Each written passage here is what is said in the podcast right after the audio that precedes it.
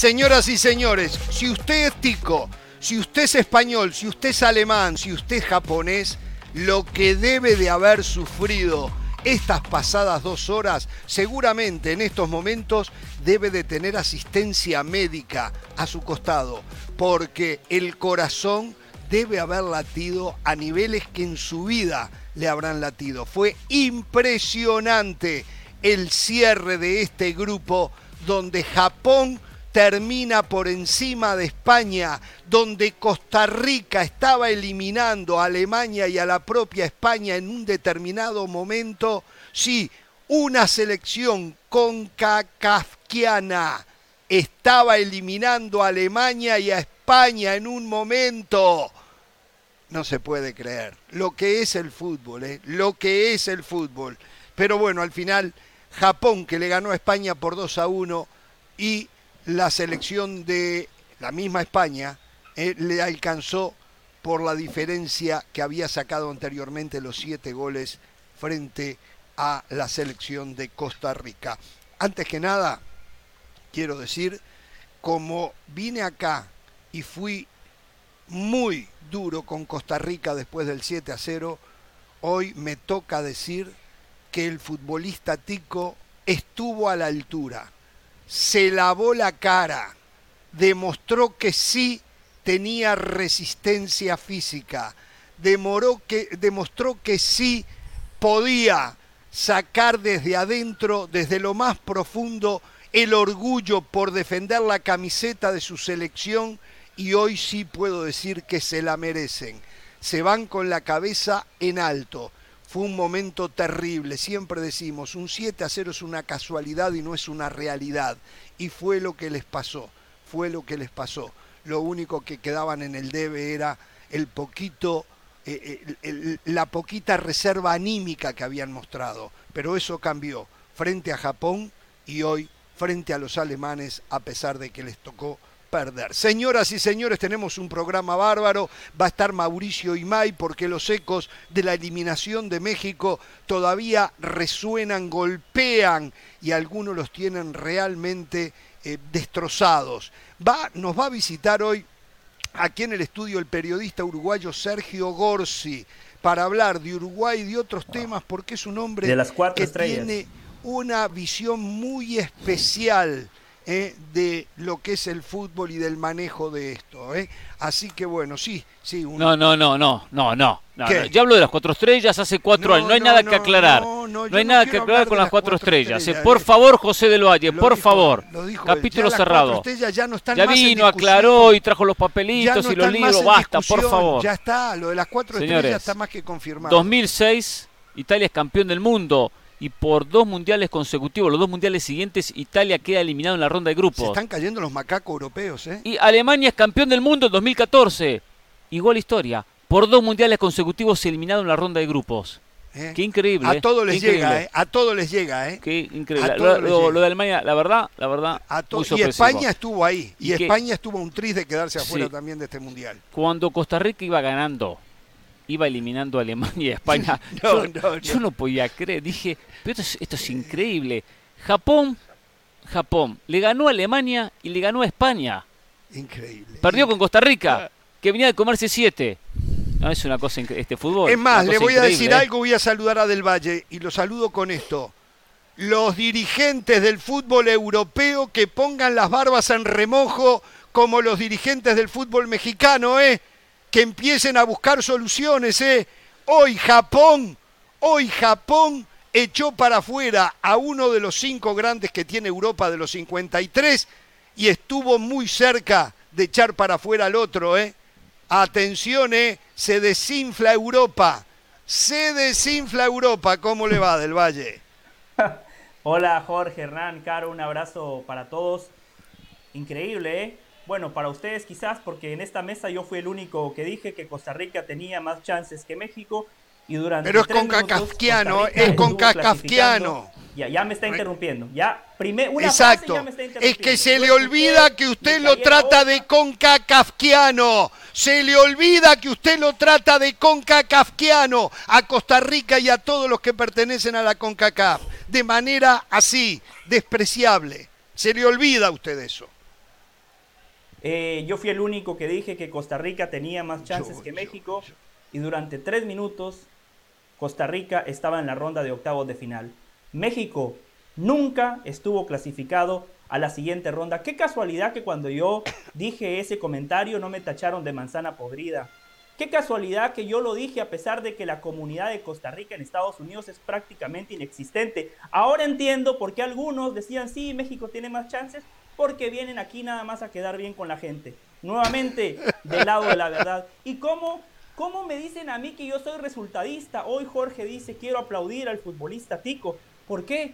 Por el resultado. 32 remates de Alemania. Usted sabe la realidad. como 5 postes. Keylor Navas sabe, Ah, pero ahora sí. Usted ¿Por qué? sabe Por el la realidad. Se dan cuenta la doble moral y usted aquí sabe tengo la, realidad. La, estadística final, ¿eh? No se para haga los concacafquianos. Para los concacafquianos, una vergüenza. Cuatro selecciones participantes, 12 partidos, 3 victorias, 6 derrotas, 3 empates, solo 9 goles a favor, 22 en contra. Esa es la realidad de la CONCACAF, pero claro, este programa lo sintonizan mayoritariamente con cacafquianos. Por eso, gente, van a escuchar comentarios buena onda. Van a escuchar. Pero, este tipo ya me está rompiendo la. Está cansado este tipo. Cada disparate. Esa, actitud. Solo, para, solo para tratar de lavar su mala imagen, está diciendo todo lo que está diciendo. diga las cosas claritas, deje de tirar palitos, eh, diga la cosa clarita. Pues también le voy a decir una cosa muy clara, ¿eh? Ah, México quedó a un gol de clasificar. Costa Rica quedó a tres de clasificar. Exacto. También eso es una realidad, ¿eh? ya que a usted le gustan los numeritos están perfectos. Eh, ¿eh? Pero manipula los números siempre a los México le faltó uno, a Costa Rica 3. Siempre manipuló los números, lo he dicho hasta el cansancio. Otra prueba más, otra manipulación más. Y el nivel de CONCACAF siempre lo hemos criticado.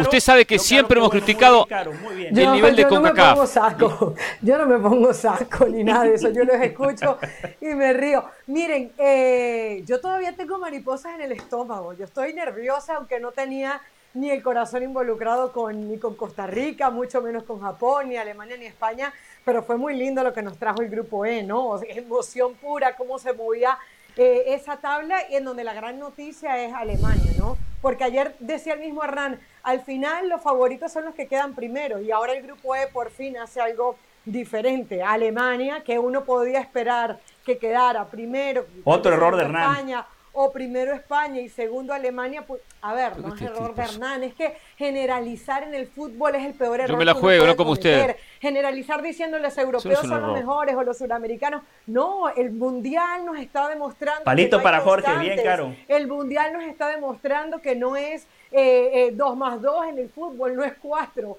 siempre las cosas van a cambiar. Mire, Dinamarca fue finalista de la Eurocopa. afuera? Tal vez estuviéramos hablando de esa pelota que para mí salió en el gol japonés. Es decir, me contaron que salió. ¿Cómo? Me contaron que salió. Para mí salió. Para mí sí, me dijeron, yo no la vi. No hay me manera de que, esa pelota no haya salido. Pero, pero, Entonces, al final eh, hay una realidad. España se termina metiendo por los siete goles que le mete a Costa Rica. Entonces, ¿qué tan defendible es lo de Costa Rica? No lo sé.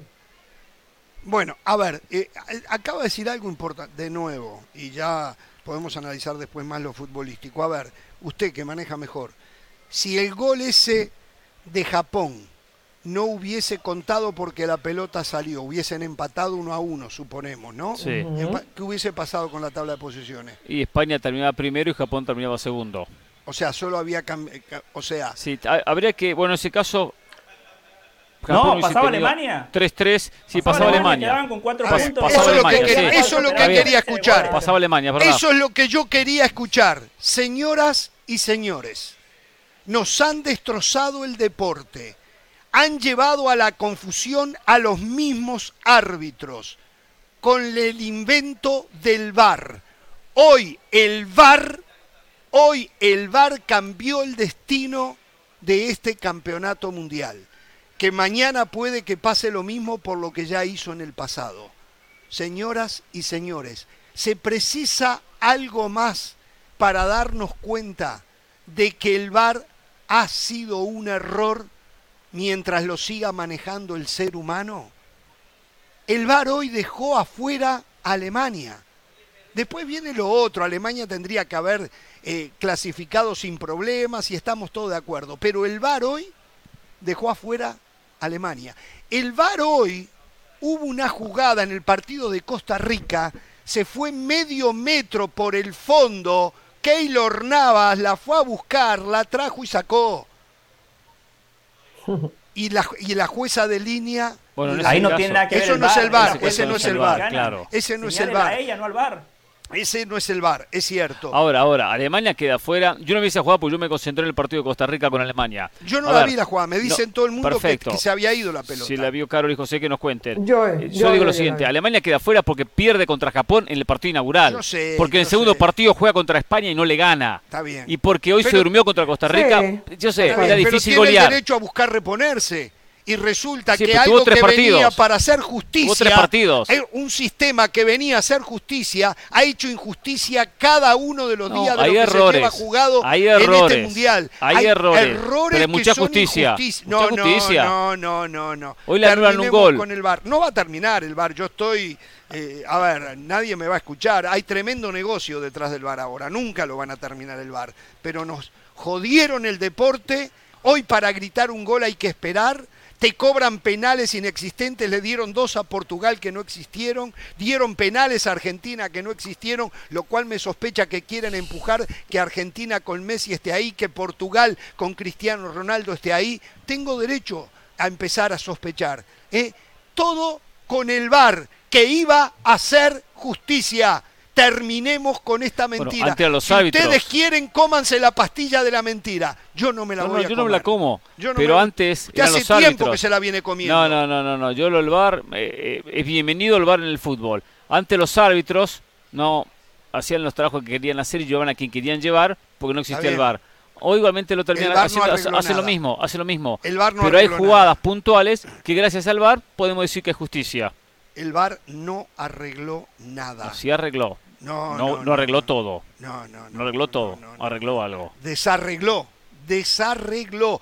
Desarregló. El VAR llama a los árbitros que cobran una cosa y el VAR los hace entrar en duda, como pasó en el penal contra Portugal. El árbitro va a la mira y, dice que, que sí, que, que, exactamente, ¿no? Olvidémonos de esto, ¿eh? Déjenme decirle a, mi nieto, I'm on the air. Ethan, I cannot talk to you, I'm on the air, ¿ok? Love you, bye. Ni sabe que usted, usted trabaja en un programa, ni, sabe su nieto. Ni él, ni la mira, no mira exactamente ni, su nieto, qué va. Ni una vergüenza. Es una vergüenza. Ni él me mira. Entonces, eh, esto lo tenía que decir porque ha sido lamentable lo del bar. Pero que le diga, ¿eh? ¿Quiere que le diga cómo han quedado los cruces hasta ahora? Sí, dígame, Falta definir, por supuesto, el grupo G, el grupo H en el día de mañana. Seguro. Ok. Mm. Quedan de la siguiente manera. Países Bajos contra Estados Unidos. Argentina contra Australia. De ahí se enfrenta, por lo tanto, de ahí hay un ganador de esos cuatro que llega a semifinales. Sea, el ganador del partido Países Bajos, Estados Unidos, enfrenta al ganador del partido entre Argentina y Australia. Por otro lado, Japón ante Croacia. Y mm. después es primero de grupo G contra segundo de grupo H. Primero de grupo G seguramente Brasil. No tiene primer puesto asegurado, pero hay que decir seguramente con esto que estamos viendo, todo es posible. Contra el segundo del grupo H. Gana Corea o Uruguay. Uno, una de esas tres selecciones. Portugal no tiene primer puesto asegurado, también hay un margen de posibilidad que Portugal se meta ahí. Tiene Portugal que perder y que gana ganar. Después, y de esos ocho que menciono, con dos equipos que no se han definido, de ahí queda, por supuesto, un finalista. Por otro lado, Inglaterra con Senegal. Y enfrentan al ganador de Francia contra Polonia. Ahí puede haber un Francia-Inglaterra. Marruecos contra España. Y el primero del grupo H, posiblemente Portugal, contra el segundo del grupo G. Quizás Suiza. Suiza es lo más factible. O sea que podríamos tener una España-Portugal, por ejemplo, en, los cuartos de final, si, avanzan y superan sus líneas, sus rivales de octavos de final. O sea, sin querer queriendo, a España le convino quedar segundo, sin querer queriendo, porque yo, yo, yo dudo completamente que Luis Enrique apostó a eso, se notó por los cambios que hizo, quería ganar el partido, pero sin querer queriendo le convino, le convino perdón, quedar segundo. Se le abre claro, porque España ahora evita Brasil. Evita Brasil, exactamente, evita Brasil. Claro, se encuentra con Francia en la semifinal. pero en la semifinal, bueno, también hay que... el, gran ganador, que el gran ganador de esta jornada ha sido Brasil. Brasil. en la previa uno imaginaba si Brasil llega a cuartos de final o España o Alemania. No va a enfrentar a ninguno de los dos.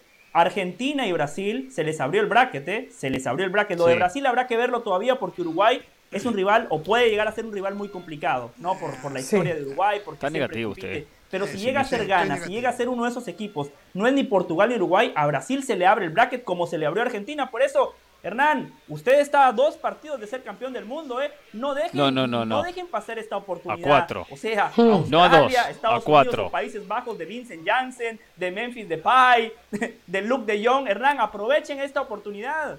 Carolina, lo dijo José del Valle, porque después no, por los argentinos se sentían campeones del mundo, se sentían semifinalistas. No, lo dice José del Valle, el otro día lo dijo Jorge Ramos. A cuatro partidos, lo digo yo. no a dos, a cuatro. Uruguay está cinco. Uruguay está cinco. Miren claro que hay que jugar. Con Arabia Saudita y no es con, Pereira, es con Del Valle. Exactamente, hay que jugar los partidos. Lo que hoy pasó con Marruecos también, Marruecos gana un grupo con Bélgica y Croacia, con las figuras croatas del subcampeón del mundo, con las figuras que tiene Bélgica, independientemente que sabemos que Bélgica tenía inconvenientes internos y algunos problemas entre los jugadores, son dos planteles muy buenos. Y Marruecos terminó no solamente clasificando, ganando dicho grupo. Sí. Pero Hernán, ¿eh? usted lo sabe, el fin de semana arranca el otro mundial. Arranca el otro mundial, un mundial distinto, donde las sorpresas, para mí, se acabaron, ¿eh? Para mí las sorpresas se acabaron. Seguramente, estoy de acuerdo en eso. estoy de acuerdo. posiblemente. Es muy pero, pero ya por el camino quedaron las Alemania, las Bélgica, eh, de repente Uruguay. Eh, la Ecuador, que tiene a los dos mejores futbolistas de la Copa, Ener Valencia y Estupiñán, según usted y Carolina. Qué bárbaro, ¿eh? ¿cómo sigue jodiendo con eso? Pero si usted lo dijo, hágase responsable. Yo jodo. Hermano, vamos a decir algo que No me caliente más, no me caliente más usted. Vamos a la pausa, vamos a la pausa. Volvemos. En un ratito Mauricio y May, ¿eh? ¿Qué pasa? Hoy les contamos algo. ¿Contamos algo? Cuéntelo. Hoy eh, Pereira me invitó con su familia a ir a La Perla. Fuimos a La Perla. Nos encontramos con Osvaldo, es increíble, con Osvaldo Sánchez, con Memo Ochoa y no hablamos con él, pero estaba el Conejo Pérez también. Los tres porteros. Eh, eh, al volver hablamos.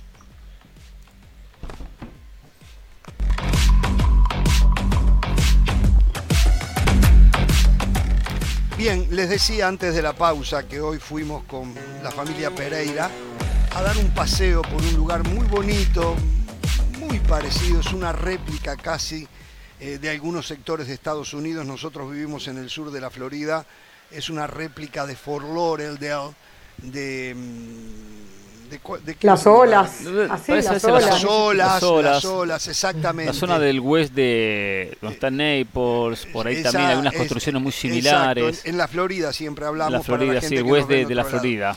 Eh, bueno, y estábamos caminando y Hernán, con más golpe de vista, me dice, mira, ahí está Osvaldo Sánchez.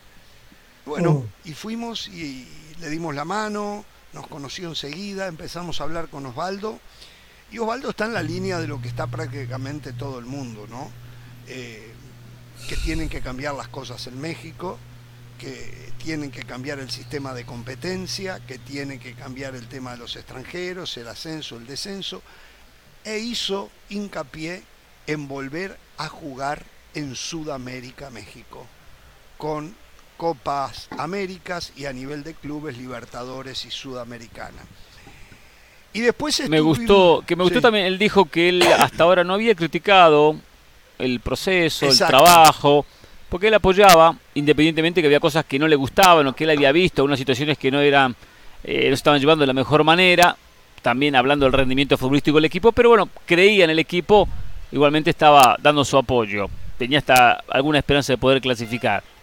Después que ya pasó lo que pasó, dijo, bueno, y ahora digo lo que, lo que sentía y lo que empezaba ya que es ahora cuando hay que hablar, no, no poner palos en la rueda cuando se está el camino. En, Exacto. En, el camino. Es ahora, ahora sí. Hay que ser porristas entonces durante el proceso. No, no, eso es lo que piensan en esta ¿Por qué, ¿Por qué es porrista cuando eh, uno puede hacer no, no, pero ya lo tienen grabado eso, eh, ya lo tienen grabado. Pero no es blanco negro. Pero le respondo. Le respondo. Tampoco, tampoco llevar un clima negativo como se generó alrededor de la selección. Exacto. A ver, lo escucho en su respuesta.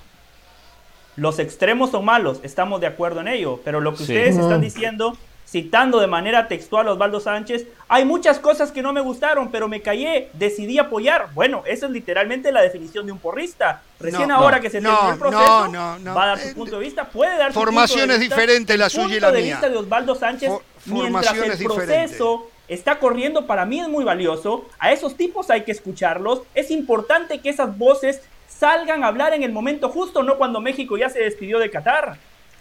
Eh, formaciones periodísticas diferentes y yo le respeto la suya. Yo no estoy de acuerdo. Yo le voy a decir una cosa. Argentina arrancó horrible, pero yo escuchaba la prensa argentina y la leía y le daban para adelante a Argentina. Eh, ahora, si Argentina hubiese quedado eliminada, hubiesen dicho, porque no hay nada en el medio del camino que se pueda hacer o lo dices antes o lo dices después, pero no lo dices durante. Jorge, pero dos cositas solamente. Uno, la crítica constructiva nunca va a estar de más. O sea, si usted se está dando cuenta que Uruguay eh, juega mejor ofensivamente que defensivamente, lo dice. De hecho, no, usted no, lo dijo claro. en el primer partido del Mundial de Fútbol. y lo dijo claramente. Y usted lo hizo de porrista, usted dijo lo que le parecía en su momento y que tenía que cambiar Diego Alonso. Y eso no lo hace un peor periodista. No, no, lo ah, pero claro. Muy bien, Caro durante un proceso eliminatorio y otra cosa es criticar en pleno mundial de fútbol. Argentina no, se, no puede tumbar todo lo que ha hecho Scaloni en 36 partidos luego de haber perdido contra Arabia. O sea, también hay que, poner las cosas en contexto. Volvamos al tema entonces con Osvaldo Sánchez de lo que hablamos. Que fue más o menos eso, ¿no? Sí. Eh, ahí está. Después seguimos caminando y la hija Sabrina, la hija de Hernán, dice, ese es Memo Ochoa. Uh. y va hacia el restaurante que íbamos nosotros. Por lo tanto, Memo quedó adelante de nosotros porque iba por delante, haciendo la cola para que nos sentaran. Memo, Memo, y su familia, de fútbol su esposa, sus hijas, eh, y yo lo toqué, se dio vuelta, me conoció enseguida, me saludó, le dije, Memo, ayer pusieron todo en la cancha dice, y estas son las palabras que me dijo Memo, ¿eh? y no, ya no lo quería distraer porque quería respetar el hecho de que él estaba compartiendo con su familia. Me dice, hicimos lo que pudimos con lo que teníamos. Eso fue lo que me dijo. Eso fue lo que me dijo. Creo que hay mucho, mucho para sacar de esas pocas palabras.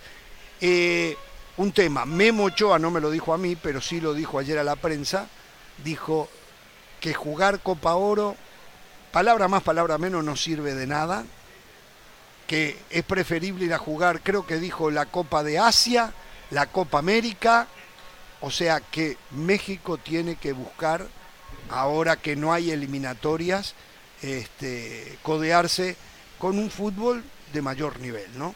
Eh, y especialmente competencias, competencias, porque el amistoso es muy diferente, el amistoso a veces se prueba, no se va con el equipo A, esos amistosos en Estados Unidos llegan selecciones, a veces con cierto cartel, no sé, una Croacia, Bélgica, de repente manda la sub-23, manda algunos juveniles, total, reciben su, su cheque, tampoco es lo correcto. En una competencia, o sea, es muy difícil, ¿eh? Jugar la Copa Asiática, la Copa Africana, la Copa América, hay un porcentaje mayor de chance que la pueda disputar.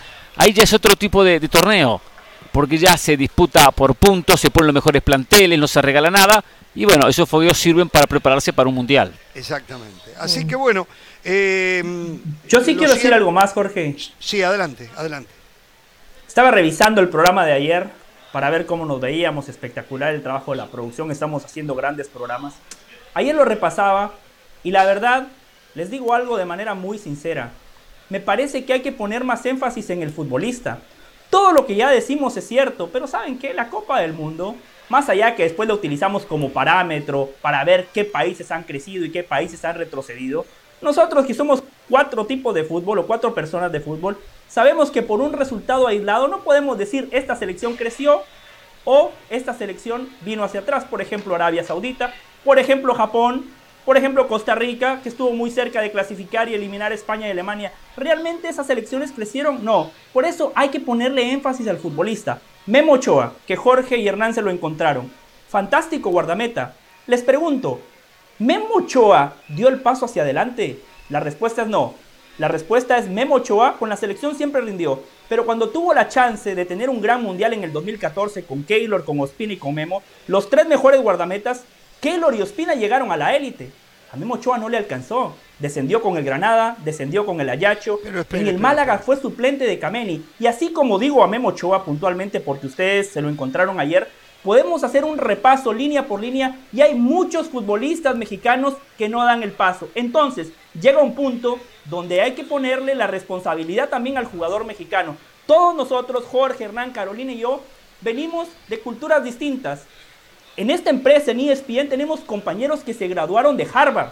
Tenemos compañeros que tuvieron muchísimas facilidades, que tuvieron una educación primer mundo. Quizá nosotros no, pero nosotros venimos y competimos. Nosotros no venimos y decimos, ah, yo puntualmente, Guatemala, un país tercermundista en el mundo del fútbol, un país subdesarrollado, un país pobre, vengo y como Jorge tiene cuatro estrellas en el pecho, como Hernán tiene dos estrellas en el pecho, como Carolina es sudamericana, vengo y digo, ah, no, es que ellos son mejores. No, muchachos, Llega un momento donde uno tiene que dar el paso al frente y competir. Eso le falta al futbolista mexicano, entendiendo que sí hay problemas de los directivos, de la competencia, del poco fogueo. México es víctima de la zona donde nació, la CONCACAF, el tercer mundo del fútbol. Todo eso es cierto, pero ojo, no quitemos el dedo del renglón. Al final de cuentas, los futbolistas saltan a la cancha y el futbolista mexicano en los mundiales nunca da el paso hacia adelante. Siempre arrugan en momentos muy puntuales. A ver, lo de Memo Ochoa creo que no es el mejor ejemplo. Y no vamos a entrar en detalle ahora a perder el mm. tiempo de los por qué de Memo Ochoa.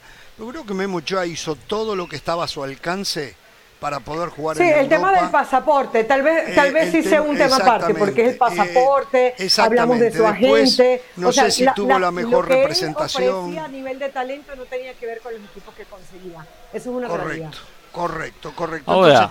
pero pero eh, tiene mucho de cierto lo que dice José también. Históricamente, históricamente el futbolista mexicano en los mundiales daba el paso. Yo recuerdo que daba el paso, competía de otra manera con grandes selecciones. El problema del futbolista mexicano es cuando llega a Europa, ahí no da el paso. Ahí no da el paso. Mm. Y no digo todos, muchos de ellos, que terminan quedando en el camino, que no se ganan un espacio. Hemos citado, últimamente han llegado muchos futbolistas a Europa, muchos de ellos han llegado a España y por diferentes razones no lo dan. ¿Por qué no juega Laines? ¿Por qué Laines no puede dar el paso? ¿Por qué no puede ganarse un espacio y tener ritmo y que eso le va a ayudar a la selección? ¿Por qué no pudo hacerlo el propio Orbelín Pineda en el Celta de Vigo? No logró hacerlo JJ Macías. Ese es el tema. Para mí no es solo el paso en la cancha, que también hay que darlo, claro está, sino es el paso en su carrera para llegar mejor preparado, mejor formado a los eventos mundialistas, a los torneos de selecciones. Eso es lo que tienen que hacer los futbolistas. Bueno, eh, lo cierto es que, eh, a ver, quiero, tocar otro tema en el tema México. Hoy veía un comunicado, y estas cosas sí me fastidian, de la Liga MX, sacando un comunicado diciendo que ellos siempre van a apoyar a la selección nacional mexicana, que todas, eh, la, la mayor, las juveniles, la femenina, no sé, por ahí está el comunicado. Y yo digo, ¿Cuánto hace? Porque al fin y al cabo, al fin y al cabo, aunque es todo lo mismo, porque es todo lo mismo, y donde me dicen que hay una gran cabeza arriba, es todo lo mismo, al fin y al cabo, la selección nacional se nutre de los jugadores que generan los equipos de la Liga Mexicana. Y es ahí justamente donde la competencia es mala, con dos torneitos chiquitos que le han hecho creer a la gente que ganan un torneito de eso y son campeones de México, porque lo han diseñado de esa manera para que la mentira parezca verdad. Eh, es ahí donde no hay ascenso y descenso, es ahí donde se permite ocho extranjeros por equipo, eh, eh, es, es la liga. Si de verdad sacaron ese comunicado, ahora hagan, hagan lo que tengan que hacer que ustedes ya saben muy bien, señor Miquel Arriola, señores de la Federación de la Liga MX. hagan lo que tienen que hacer. Tienen que volver al fútbol base, torneos largos. Yo admito que haya una liguilla, porque entiendo que hay que combinar lo deportivo con lo económico también, lo entiendo. Pero si bajan la cantidad de extranjeros, van a gastar menos plata, necesitan menos ingresos para tener la misma ganancia. Bajen la cantidad de extranjeros, vuelvan a un torneo largo, no le vendan más circo a la gente. Esta es la verdad. No hagan comunicados, se tendrían que haber callado la boca y en todo caso haber hecho una conferencia de prensa y haberlo dicho y haberse expuesto a las preguntas y con bueno, preguntas de la Luisa? prensa. no, no, no, estoy hablando de la liga, estoy hablando de la liga. Estoy hablando de la liga, José, porque la oh. liga es la que nutre, no la federación. La liga nutre a la selección. Ahora, Ahora, José. Sí, pero, pero Jorge, José, son lo mismo, ¿eh? John de Luisa y Mikel Arriola. Liga y Federación es exactamente lo mismo. Sí, van de la mano, yo sé, yo sé, van de la mano.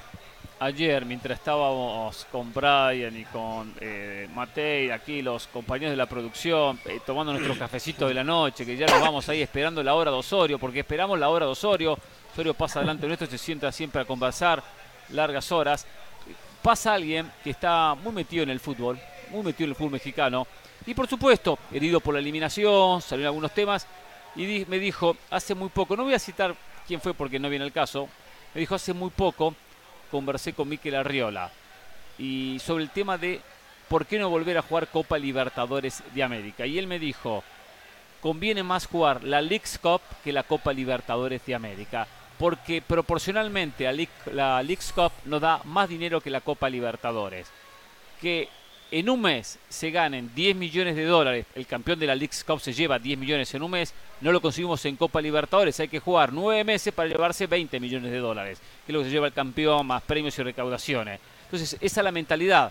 Ah, mejor ir a Estados Unidos a jugar con Colorado Rápido y ganar 10 millones en un mes, la League Cup, y no jugar Copa Libertadores, donde el torneo es mucho más largo, mucho más extenso y aparte mucho más viajes, aunque el premio económico es mayor.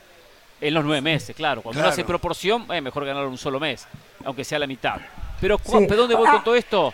Que la propia liga que preside ese individuo Arriola es la que saca el comunicado y no piensa que se foguea más el futbolista jugando Copa Libertadores, yendo al Maracaná a jugar con Flamengo, que jugar la propia League Cup. Después y, y les voy a decir algo con relación a eso que acaba de decir Pereira.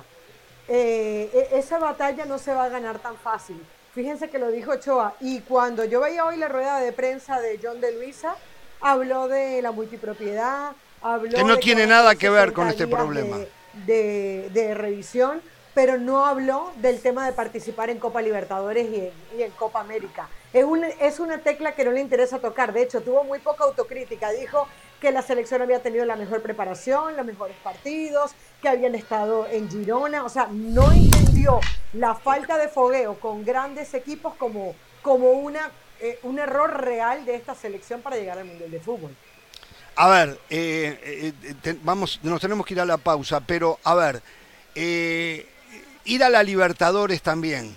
Y para tratar de ganarla, que tienen que ir a tratar de ganarla, traer 11 extranjeros como en un momento hubo, que se podían firmar 11 extranjeros tampoco. Es la oportunidad para foguear al futbolista mexicano.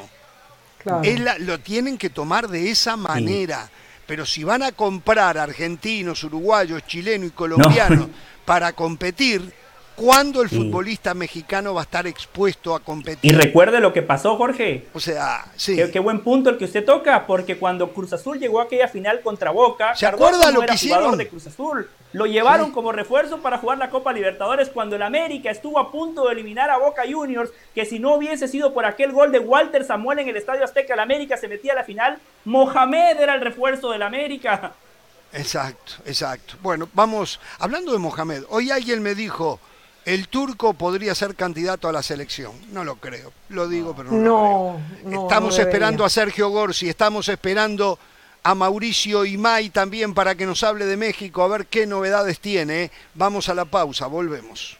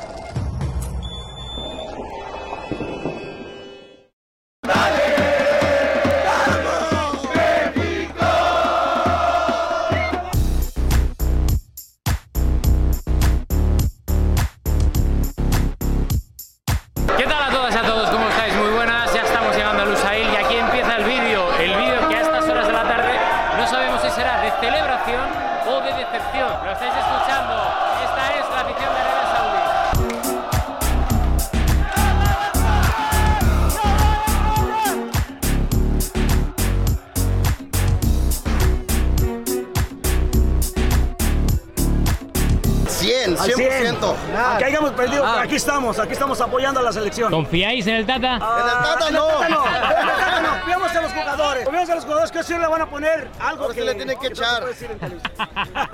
Un resultado para hoy. Ah, me gustaría 3-1.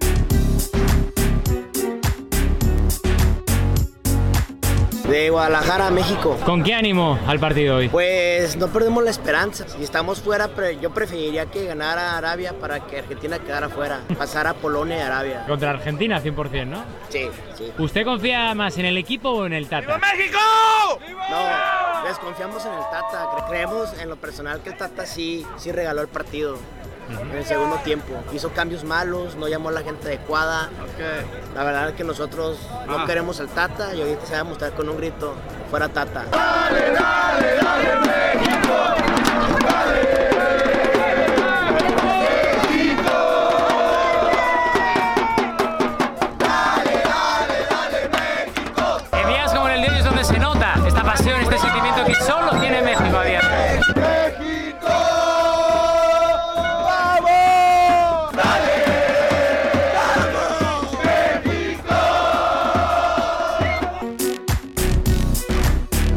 No ha podido ser, amigos. México eliminado. Ha hecho los deberes ganando, pero le ha faltado un gol, le ha faltado un gol. O sea, es increíble cómo en un grupo tan flojo, porque con todos los respetos a Polonia y Arabia Saudí, era un grupo flojo. La confirmación de que lo que mal empieza, mal acaba, no digo más.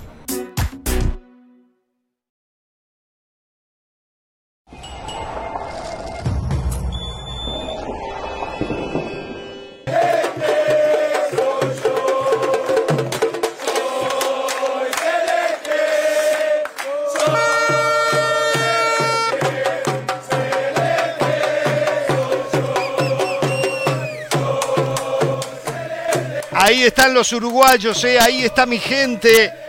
Ahí están dando el apoyo a la selección, más allá de que no nos gustaron los primeros dos partidos, el apoyo siempre tiene que estar. No somos porristas, no, no, somos uruguayos y por ello ahí está. Después vendrán las críticas si las cosas no salen bien. ¿eh? Muy bien, la verdad, bueno, y hablando de Uruguay, con nosotros un hombre que hace cuatro años y medio, porque ya hace cuatro años y medio estuvo en Rusia y le enseñó a todos los que quisieron aprender porque Uruguay es cuatro veces campeón del mundo. A lo mismo. No, no, no, no, no, no, no, no, no, no, no, no, no, no. Me acuerdo El señor un periódico, todo, sí. Sergio Gorsi, de los periodistas más importantes, de mayor escuchados en la radio y la televisión de Uruguay, nos hace el honor una vez más de visitarnos, de estar con nosotros. ¿Eh? Nos encontramos hoy, hace un trabajo extraordinario para Uruguay para llevar todo en vivo con su cámara celeste. Lo pueden seguir, ¿eh? En arroba cámara celeste, ¿no verdad? Sí, señor. Ahí, ¿cómo te va, Sergio? Bien, bien, bueno, gracias por recibirme. No, no fue, no, era la idea traer este tema que fue de discusión no, no, no, con la Plaza Roja atrás. Acá en Qatar es diferente. Exacto, acá es todo paz. Aparte, como no hay alcohol, tampoco, este, tampoco podemos entonarnos para la discusión. correcto, correcto. ¿Cómo estás? ¿Bien? Bien, bien, bien. Bueno, viendo, estuve ahí en las imágenes que estaban mostrando recién del grupo uruguayo. Habrá 1.500, 2.000 uruguayos este, presentes en la Mucha cantidad vinieron. Para ¿eh? nuestra población es mucho. Correctamente. Es decir, equivale a, no sé, 20.000 argentinos, equivale a...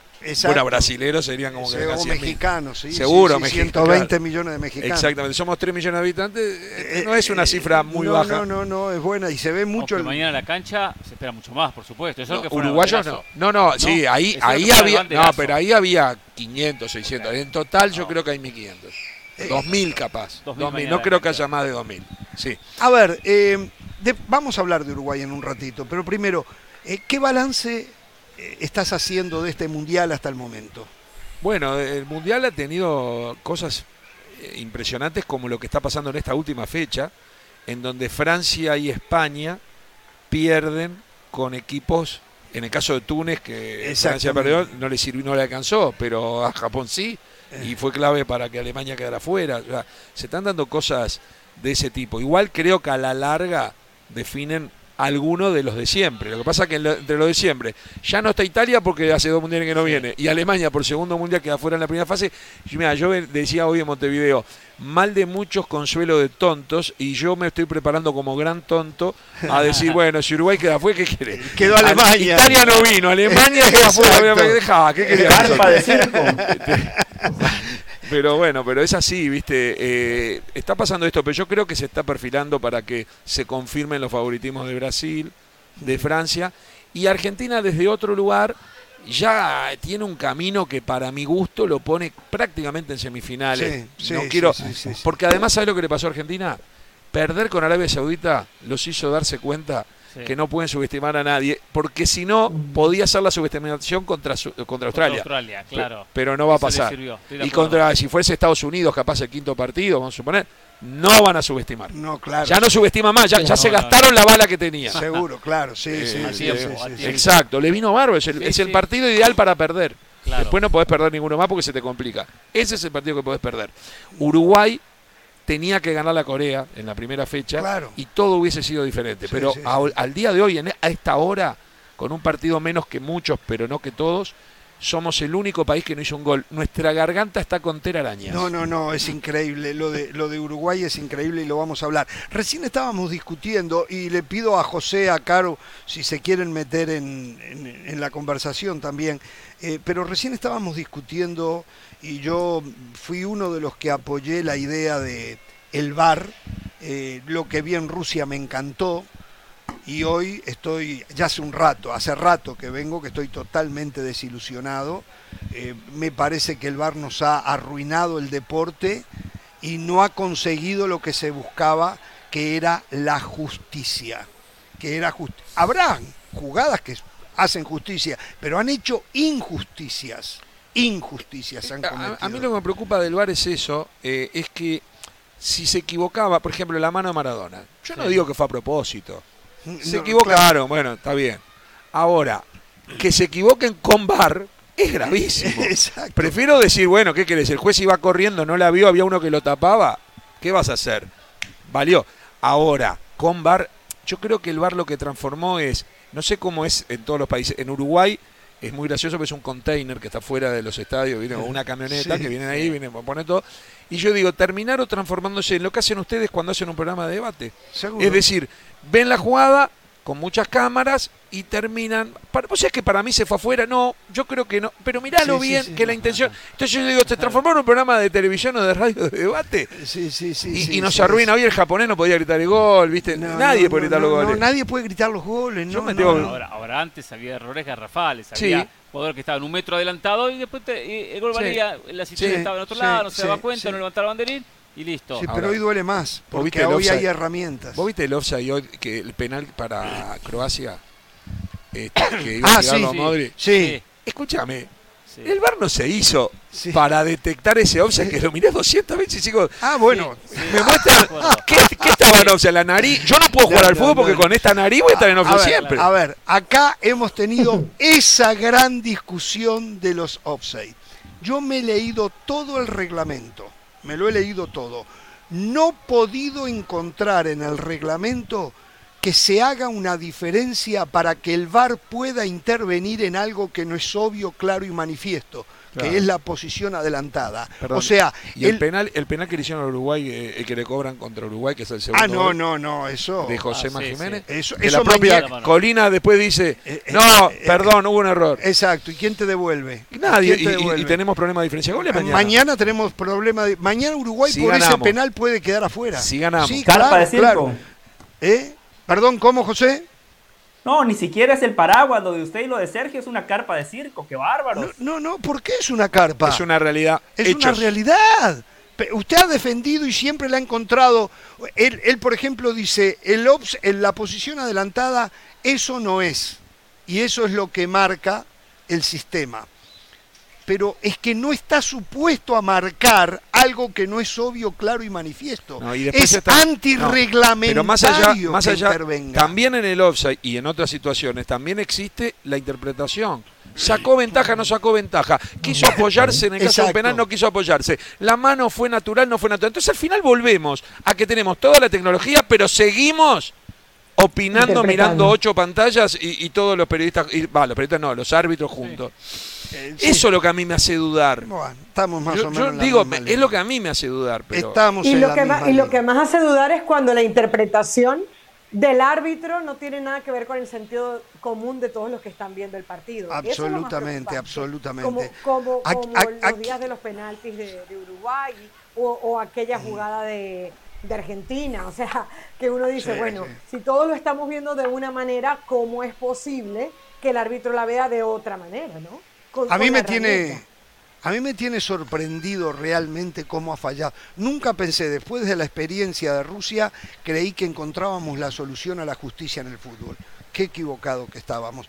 Bueno, eh, hablemos un poquito de mañana, de lo que ha hecho Uruguay hasta ahora. Vamos a hacer una pausa eh, y después vamos a hablar de lo que se viene mañana para Uruguay, de lo que se viene para Brasil, lo que pasó con México. No sé si llegaste a ver algunos partidos de México. Sí, algo, sí, sí. Estuve en el partido de Argentina. Estuviste en el partido de Argentina-México también. Vamos a la pausa y volvemos. Nos acompaña Sergio Gorsi eh, para hablar de todo el tema de lo que está quedando este mundial. La pausa, volvemos.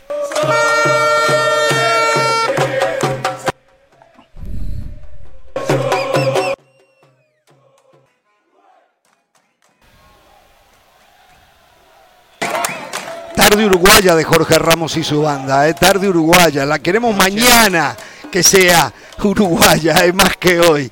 Yo tengo una pregunta para Sergio. Adelante. Hablando de Uruguay. Sí. ¿Por qué los uruguayos han perdido la confianza? Y digo los hinchas porque siento un ambiente de... Yo entre ellos. Pesimismo, ya se sienten derrotados, la ven súper difícil. Hay que ganarle a Ghana, ¿eh? O sea, no a Alemania. No a Brasil. Bueno, Alemania es capaz que era sí, Alemania está duro. Sí, pero está duro Gana. ¿eh? Sí, pero está duro Gana. Gana está pensando desde el 2010 este partido. aunque no sean los mismos jugadores, creo que hay un solo. Hay un solo, Andrew Ayew. Pero, este, y el entrenador. ¿cómo, eso es una imaginación de ustedes? O sea, los uruguayos piensan que ellos están pensando en el partido. No, no, no pensamos. No, no, no, no. También jugaron con Argentina. No, no, no, no. no, Revancha, hay muchas revanchas en estos mundiales. No pensamos, mirá, esta bandera que tengo acá, que es la bandera de Uruguay. Sí Vos sos argentino. La conocen los argentinos, los brasileños y los ganeses. Todo lo demás preguntan de qué país son. No hay alguien de Arabia Saudita que sepa de qué es esto. No hay alguien de Marruecos que sepa qué es esto. Y, los ganeses que trabajan en la perla, hay varios en distintos lugares, me dicen Uruguay. Yo no tengo ningún cartel que diga Uruguay. Tengo solo la bandera y me dicen venganza, la palabra venganza. No, lo están esperando este partido, este, pero tienen, lógica. Eh, para ellos fue un dolor muy grande y, les vendría bárbaro eliminar a Uruguay mañana. Es como una linda revancha país con país. No me parece mal, no me parece mal, eh, pero le da un componente que a veces juega a favor del que lo tiene en la cabeza y a veces en contra. Claro. Este, el pánico escénico, ¿no? Que, que lo tuvo el que tiró el penal eh, y le pegó en el travesaño Exacto, sí, sí. Eh, es todo un tema. A Samoa Gian. Claro, sí, ahí va. Sí, sí. Eh, y, te cuento algo, me enteré que el, el entrenador de arqueros es el arquero de Gana aquel día, que era el único del mundo que no sabía que el loco, que el loco la picaba. ¿Sabes lo que dijo? Lo que dijo para aquellos que, sufrían, espero que ya no, eh, con todo el respeto, de ignorancia futbolística y que dijeron que Suárez había hecho una trampa, no sé las estupideces que se dijeron. Hoy el técnico de Ghana dijo que esperaba que sus jugadores si era necesario, hicieran lo mismo que hizo Suárez.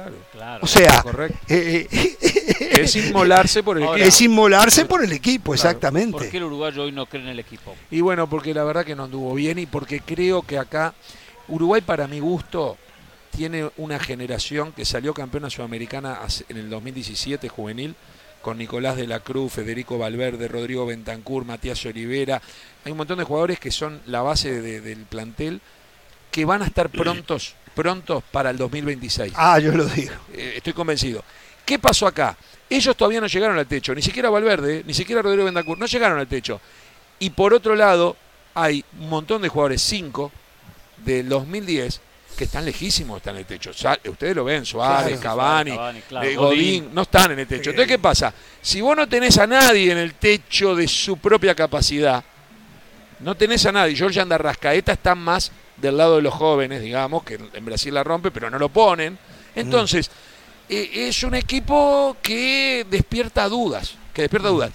eh, creo que el di- este es el último baile, lo dijeron ellos, parafraseando ¿no? la, la frase del último no. baile, y pienso que hay como una especie de compromiso moral de que de ellos por jugar, por querer salvar a Uruguay, y del técnico por no dejarlos afuera. Y los eh, el hincha en el fondo hay gratitud por un lado, pero por otro lado dice no puede, No, no puede, no puede, no no puede, puede, no Pero Sergio, no, no Sergio llega. y Jorge, Sí. es un poco la cultura de ustedes, ¿no? O sea, yo no, no conozco un uruguayo que sea muy triunfalista, que sea exageradamente positivo. O sea, ustedes cuando ven el cielo gris dicen, va a llover. O sea, no que está pasando. Eh, es- Es verdad, es verdad lo que dice. Estamos, lo que pasa es que estamos rodeados. Pero no hay mano. No, pero estamos rodeados de los argentinos que siempre creen que son campeones del mundo, aunque después no, no sea, y los brasileros que creen que son los más grandes del mundo, aunque después no lo sean. Entonces alguien tiene que poner, alguien se tiene que poner abajo. Sin embargo, José del Valle dice que nosotros lo hacemos de cábala, dice José del Valle. Eh, Sí, pero no entiende que, que es una, una, una forma. Jorge, Eh, yo quiero preguntarle algo a Sergio. Sergio A ver, adelante. eh, en el pasado mundial, el futbolista argentino, que es muy parecido al futbolista uruguayo, mentalidad, carácter, personalidad, jerarquía, cuando se dieron cuenta que San Paoli arrugaban los planteamientos, ellos tomaron el equipo. Después de las declaraciones de Jiménez y ver cómo Diego Alonso les ha puesto el freno de mano, planteamientos con miedo a ganar, planteamientos para sumar el puntito, ¿hay posibilidad, Sergio, de que los futbolistas escojan la táctica, la estrategia y cómo se tiene que jugar mañana ante Ghana? Es una buena pregunta porque no solo fue José Jiménez, sino también Cavani, que hizo declaraciones que, que generaron cierta duda con respecto a si no eran palos para el técnico. Eh, no, hay mucho hermetismo. Yo pienso que no es fácil que se dé que los jugadores son los que deciden, pero creo que en estos días de autocrítica de todas las partes debe haber habido charlas. El tema que los más veteranos del equipo están más cerca de Alonso que de, Claro. que, que- que de Ronald Araujo que, po- que- que está ocupando un lugar pero no va a poder jugar prácticamente. Pero digo, están más, entonces eh, se deben haber reunido, deben haber limado algunas perezas por alguna declaración que de repente en, en caliente se dijo y tenía que hablar cuidado. Pero creo que al final Alonso se tiene que dar cuenta solo también de que el contra Corea, sobre todo, y los primeros 70 minutos contra Portugal, puso jugadores fuera de puesto. Eran dos partidos ganables. Claro. Los dos eran puso ganables. jugadores fuera de puesto, no, no fue tanto la actitud de los jugadores, los puso fuera de puesto y algunos que no entraron. Está todo el mundo. Me cruzo con colegas brasileños y con hinchas brasileños y me dicen, uruguayos, sí, me dicen. Eh, Georgian de Arrascaeta sería titular en Brasil y es suplente en Uruguay. se Hoy van vi, riendo, hoy se van vi una riendo. foto, hoy vi una foto de un aficionado brasileño. Sí, ¿La viste? Y, a- y atrás decía de Arrascaeta. es que en un momento hasta pensaron Con la camiseta de, de Brasil, ¿eh? Con la de Brasil. Con, Con la la, de Brasil. camiseta de Brasil decía No, de. Arrascaeta. Sí, Sí, y Rivaldo dijo, si fuera brasileño era es titular Dios, en la es selección. Dios en Río y en Sí. Flamengo campeón de América. Entonces, Sí, sí, campeón de la. Libertad. Entonces, este Bueno, yo de la Cruz es como hincha de River lo veo cada fin de semana y la rompe. también. Y la rompe. La dinámica que tiene, el fútbol que tiene, la Ni- preparación que tiene. Ninguno de los dos jugaron. No, no, Eh, no, en el primer no. partido y en el segundo. en el Un primero ratito, de la Cruz contra, contra Corea. y, en el- y, un ra- ratito. y después entró un ratito Claro. que lo dio vuelta al Ahora, partido, George. La sensación que tengo que, que Alonso va a soltar el equipo. Porque Sí. no tiene mañana, Claro. no tiene mañana. Entonces que va a poner un equipo ya eh, ofensivo en nombres y ofensivo en actitud. O sea que va- vamos a ver otra versión de Uruguay. Y eso es lo que, eh, por lo menos yo confío que Uruguay va a conseguir un triunfo y una victoria. Es ganable. El problema es que Uruguay se embretó con lo, no ganar puntos con Corea y con Portugal. Ganó un punto solo con Corea y perdió con Portugal. En que también en Uruguay, eh, si bien nosotros con Brasil hacemos broma, qué sé yo, el momento actual de Brasil y lo que te expliqué antes de Uruguay, Sí. hace. Yo a Brasil lo quiero de rival, pero en este momento hay que reconocer que Sí, Brasil claro. es una potencia que te tira para afuera en el cuarto partido, Claro. probablemente. Pero- Tenemos que apelar a. Si llegamos a cuarto partido, y te digo yo, los uruguayos, es llegar a penales y. Eh, Aparte, y Brasil viene descansado, ¿eh? Brasil viene descansado. Una semana. Una, exacto, nosotros jugamos- yo lo decía. Y nosotros jugamos viernes y lunes. Sí. Exacto. Por culpa nuestra. ¿eh? Sí, claro, claro. Brasil hace lo correcto. Brasil hace lo correcto. Eh, ¿Qué te pareció México? ¿Estuviste en el México-Argentina? estuve en México-Argentina y, y vi algo también de, del otro partido de México. La verdad que México llegan con un con un embalaje Con de, Polonia. de llegar al quinto partido. Sí, con. Llegan, llegan con el embalaje y el objetivo de llegar al quinto partido, ¿no? El sueño de llegar al quinto partido. Pero yo esta vez habría hablado con muchos mexicanos que decían que no confiaban tanto en llegar. O sea, era Claro. una Sí, mezcla. venían mal, venían. El periodismo decía que no. El público cuando ya está acá, si consiguió algún lugar que haya cerveza todavía, este, eh, eh, sí, que se llega. Bueno, así estaba la cosa. Eh, después cuando llegó el momento en la cancha, creo que la decepción fue total. Es más, me sorprendió que le ganara después. a- yo pensé que perdía con Arabia Saudita. Yo pensé que se le iba a complicar a Argentina. Sí. Porque si ganaba Arabia Saudita, Claro. Argentina no podía empatar, porque quedaba Claro. afuera. Este, la verdad que me gustó la actitud más que nada en el tercer partido Sí. de tenerse fe, porque fue una debacle. La derrota, yo creo que los mexicanos no pueden salir a la cancha preguntando dónde está Messi. Nunca se puede hacer. Eso se hace después. Pregúntenos a los uruguayos. Nosotros esa broma la hacemos después.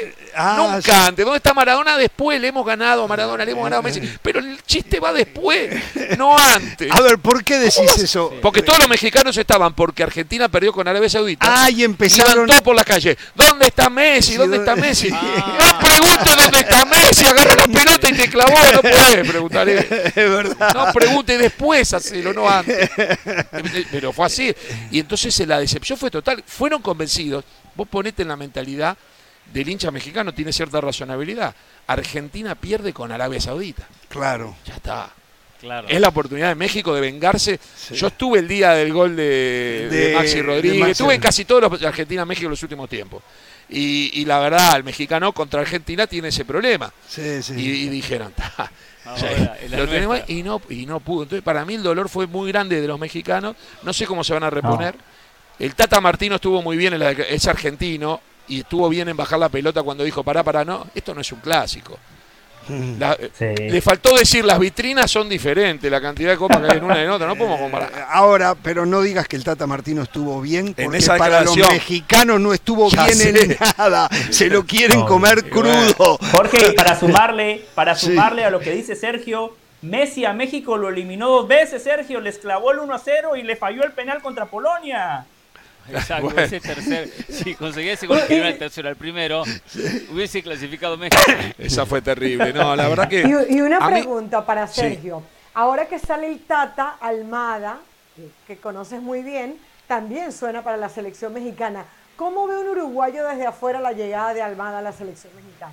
Ah, no, no, lo vemos con buenos ojos. Eh, eh, Uruguay le ha dado a Chile, Nelson Acosta, a Paraguay, Sergio Marcarián, y, y hay otros ejemplos más, de a Perú también. Este, la verdad que este, eh, me parece que, que un uruguayo, es más, yo he defendido, en Uruguay se ha armado problema, porque cuando de repente jugamos con Chile, con Paraguay, con Perú, y los técnicos eran uruguayos de los rivales, Sí. pretendíamos que no festejen los goles. Y yo decía, te están jugando su trabajo. Claro. Claro, Yo te sí, digo, sí. no, no podés pedir. Esto es, estamos, es- es- somos profesionales. A mí me parece que no está bien. Si vos sentís que no querés gritar un gol, obvio que si estás eliminando al otro, capaz que te contenés por respeto a tu patria. Pero, pero de ahí a pretender que te regalen los partidos. A mí me parece que Guillermo Almada eh, puede ser una, una muy buena. Una muy buena. Es más, yo no sé si Alonso sigue en Eso- Uruguay. Eso, yo iba a preguntar. Yo Buena no sé si para no lo- México, pero para, para Uruguay también sería una opción. Sería una muy buena opción. El tema que si es por plata, gana México. Pero no, en ese no, sentido, pero- yo he hablado pero- mucho con Guillermo Almada. bueno, por eso, si es por plata. y Yo creo que si a Guillermo Almada le dan la selección uruguaya, creo yo, no lo puedo garantizar, se tira de cabeza. Yo te diría que Diego Alonso, a quien conoce muy bien en México, eh, Sí, eh, fue eh, campeón en Yo me México. respeto que ganó dos Conca Champions con dos equipos diferentes. Sí. Para mí eso, mexicano, para mí eso es, es- es Bueno, algo bueno, la trascendente. Conca Champions.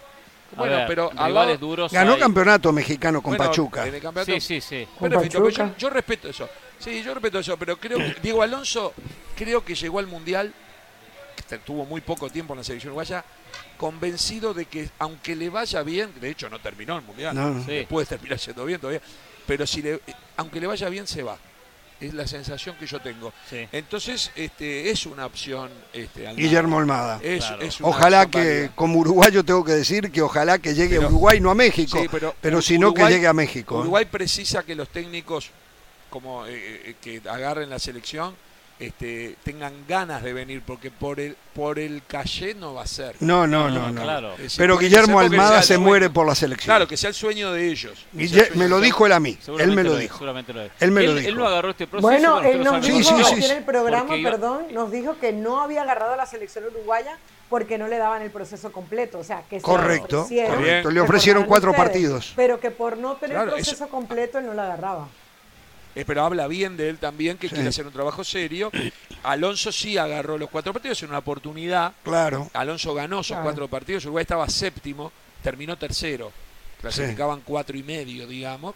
O sea que en esos cuatro partidos lo ganó los cuatro. Y bueno, este, la verdad, eh, está bien que Almada diga, no, déjame a mí, cuando me la den, quiero empezar de cero. Cuando termine este mundial, sea cual sea el resultado final de Uruguay, va a empezar de cero si es que se la dan. No sé. Bueno, eso, No, no tengo datos. va a haber un tema acá.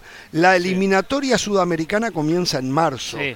O sea, en caso de que busquen Almada, tiene que ser urgente Sí, ya, ur- en el caso de. Uruguay, porque ah, el, el campeonato mexicano Sí, empieza la primera semana de enero. Sí, igual, Sí. igual clasifica ahora con esto del mundial con Sí, 48. eso es la verdad. Creo que te tenés que hacer los goles en contra. Eso es verdad, eso es verdad. Vamos todos, Eso eh. sí, sí, eso Todos es- no, ¿eh? No quiero ver a Uruguay en el repechaje, ¿eh? No, pero eso cuando iban cuatro y medio.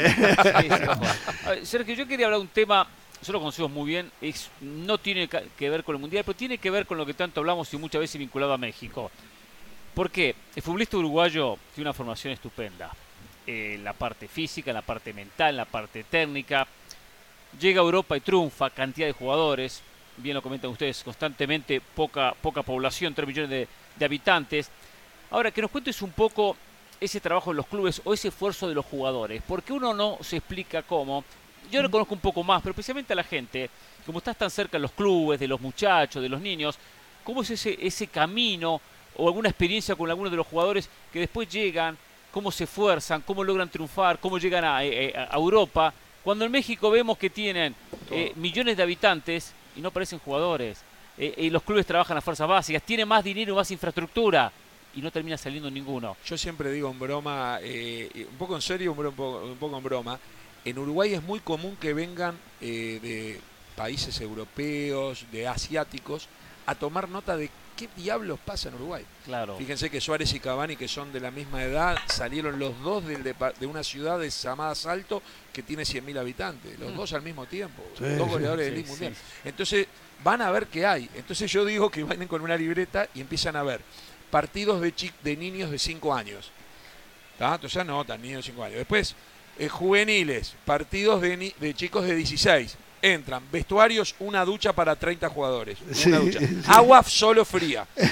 Vestuario, la ventana rota en invierno con 0 grados.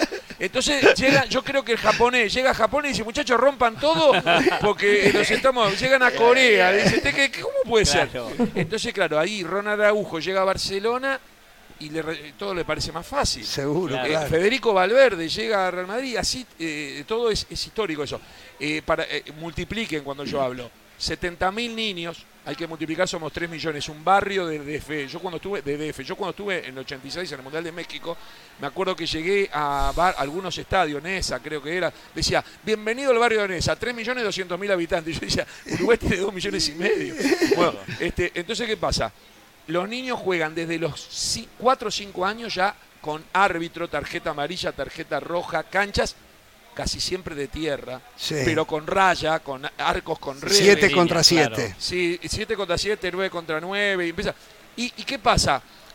Eh, vos, te- vos tenés un hijo y a los 12 años decidís arrimarlo para jugar al fútbol, en esos equipos te dicen, no, tarde, tiene claro. que venir a los 5, 6 años, a los 12, tardísimo. Claro, ya, claro. ya, ya fue, ya no es jugador. Entonces, eso ayuda y creo que también nuestra ubicación geográfica entre Argentina y Brasil, entre el sur, de, digamos, de Río hacia abajo, Río, San Pablo, Porto Alegre, y a su vez eh, eh, Argentina, que yo respeto, el fútbol rosarino, santafesino, Buenos Aires, La Plata, Avellaneda, todo eso, hay ahí, desde Río, agarrá un mapa, Sí, sí, cerca sí, de la costa, desde Río hasta La. Plata, San Pablo, Curitiba, Porto Alegre. Sí. Y, y- y pasás por Santa Fe, Rosario, Buenos Aires y te vas a La Plata, Avellaneda. Sí. Y vos mirás eso y decís, están todas las copas de la historia ahí, en un pedacito de tierra. Es increíble. Eso es Comebol. Está metido ahí. Gracias, ¿Eh? Sergio. Elocuente explicación. Eso es Comebol. Gracias, Sergio. Usted viene y eleva la calidad de este programa. Eso es Comebol. Lo que usted Eh, acaba de decir de manera más elocuente. Yo lo vengo diciendo, pero no tan elocuente como lo acaba de explicar usted, Sergio. Yo soy muy generoso cuando digo él te toda toma la pastillas para Gracias, ser Sergio. hijo. De Eh, corazón, no, no, no, es una gracias. cosa, es una cosa. Pero No, no, no. sé qué, por, por dónde va. Cuál, No, ok, no, el no, tema es el siguiente. una Dice que Conmebol es Argentina, Brasil, Uruguay, que el resto no existe. Exacto. El- no el- existe. el- Bueno, es Colombia, Bueno, peor, Perú, peor, peor es con CACAF. sí, no, no. Y, y- y Europa, no hablemos. Son 54 y hay 5. No, y- 54, de 54 tienen 5, no, No, pero- tienen más, y ahora hasta Alemania y, e Italia se les está cayendo. Y, y Sergio, y estoy de acuerdo con usted, ¿eh? Peor es CONCACAF. Yo no vengo aquí a envolverme la bandera de la CONCACAF. Estoy totalmente de acuerdo con usted. No, lo que pasa que igual, eh, este, que, que en un pedacito de tierra te nazca eh, Pelé, eh, Suárez, Francesco, Messi, Maradona, que todos nazcan en, en, en 2.000 Di kilómetros, hay un mérito, ¿no? Sí. No es culpa, con Mebol es eso. Eh, Exacto, sí. Dame, sí, ¿qué sí. querés que yo haga? Este, bien, eh, vamos a hacer una nueva pausa. Quiero destacar algo de Sergio. Acaba de ser premiado junto a otros periodistas por la FIFA. Me hubiese encantado tener el No traje premio la que copa, te mira, dieron, no se me ¿eh? ocurrió. Le dieron por eh, llegaste a 12 mundiales, Yo ¿no? llegué a 12, en realidad el premio se lo dan de 8 en adelante. De ocho en adelante. Éramos eh, Tamacaya Márquez, el argentino, con 17, un alemán con 16, el Toto da Silveira con 15. Exacto. y después que es uruguayo y después este yo me, hoy salí hoy vi la lista estoy en el número 14 con 12 copas Con 12 copas, ¿eh? Este, Wow. 12 copas, sí. Y- y, y- nos dieron una réplica muy linda de la Copa del Mundo pero vos sabés que es chiquita pero pesada Ah, yo sí. no quiero pesar como la verdadera Sí, ¿no? pero la verdad pesada y la entregó Ronaldo el- con lo que yo digo Ronaldo el verdadero no no contra Cristiano digo pero Sí, sí, Ronaldo sí, el no, el, que fue no, primero, sí, el primer Ronaldo de la, en y el la mundo verdad del que fútbol. y una breve no sé si tengo Sí, sí, solamente sí. quiero decir de Ronaldo aparece Ronaldo éramos 70 periodistas que íbamos a ser homenajeados aparece Ronaldo en el escenario que no sabíamos para entregar los trofeos y gente que fue en mil mundiales Sí. como niños Claro. todo el mundo quería estar al lado de Ronaldo y cuando recibías el locutor el, que- el que conducía eso de FIFA decía no selfies que les vamos a dar la foto oficial los primeros cinco no selfie Claro. la sexta era una coreana, japonesa. Se sacó una selfie, él la criticó y después todos nos sacamos la selfie. Muy divertido, todos nos sacamos la selfie. ¿Qué va? Tenés a Ronaldo ahí. Exacto. Vamos a la pausa, vamos a la pausa, volvemos.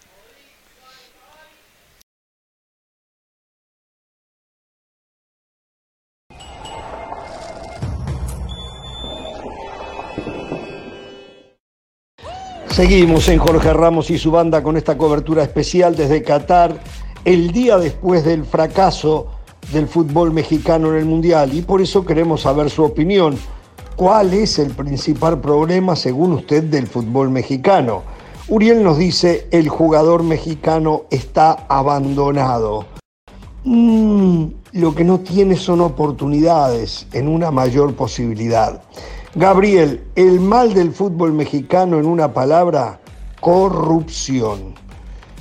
No lo sé, tal vez, no me animo a asegurarlo sin pruebas. Darío, el problema de México es que tiene dos países que lo nutren de dólares, mientras genere dólares no importa mucho fracasar. Hay una parte que es cierta. México tiene dos países que lo nutren de dólares y no quieren renunciar a esos dólares. Me parece que es hora de hacer mea culpa, ¿no? Miguel dice, no tiene que irse el Tata ni los directivos. Los que tenemos que irnos somos nosotros, la afición. No nos merecen como hinchas. Miguel, no entiendo. Creo que lo que ustedes pueden hacer es no seguir apoyando procesos equivocados cuando llegan a los Estados Unidos y ustedes llenan los estadios. Muchas gracias por todos sus comentarios. Sigan enviando sus opiniones en todas nuestras redes sociales. Por ahora, pausa y volvemos con más desde Qatar aquí en Jorge Ramos y su banda.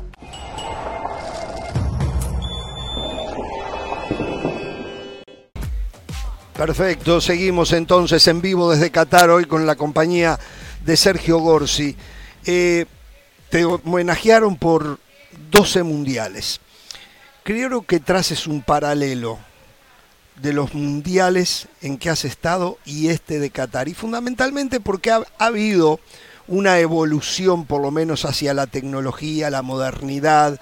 Y Creo que se puede empezar a comparar que desde Estados Unidos del 94 para acá, o tal vez un poco más arriba, no sé, del 2002 para acá con Corea y Japón, y este mundial.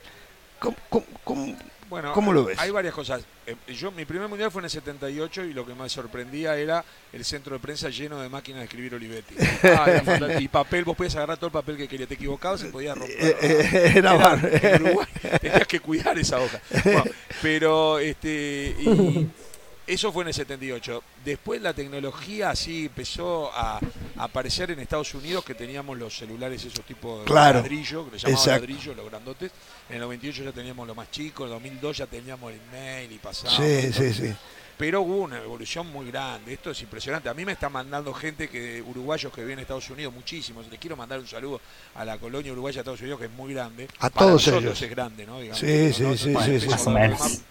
Este, pero tiene, hay unos cuantos decenas de miles de uruguayos este, que nos están, me están mandando fotos. Y vos fijate que estoy al aire y estoy recibiendo la foto de ellos de un Claro. celular. o sea, es una locura.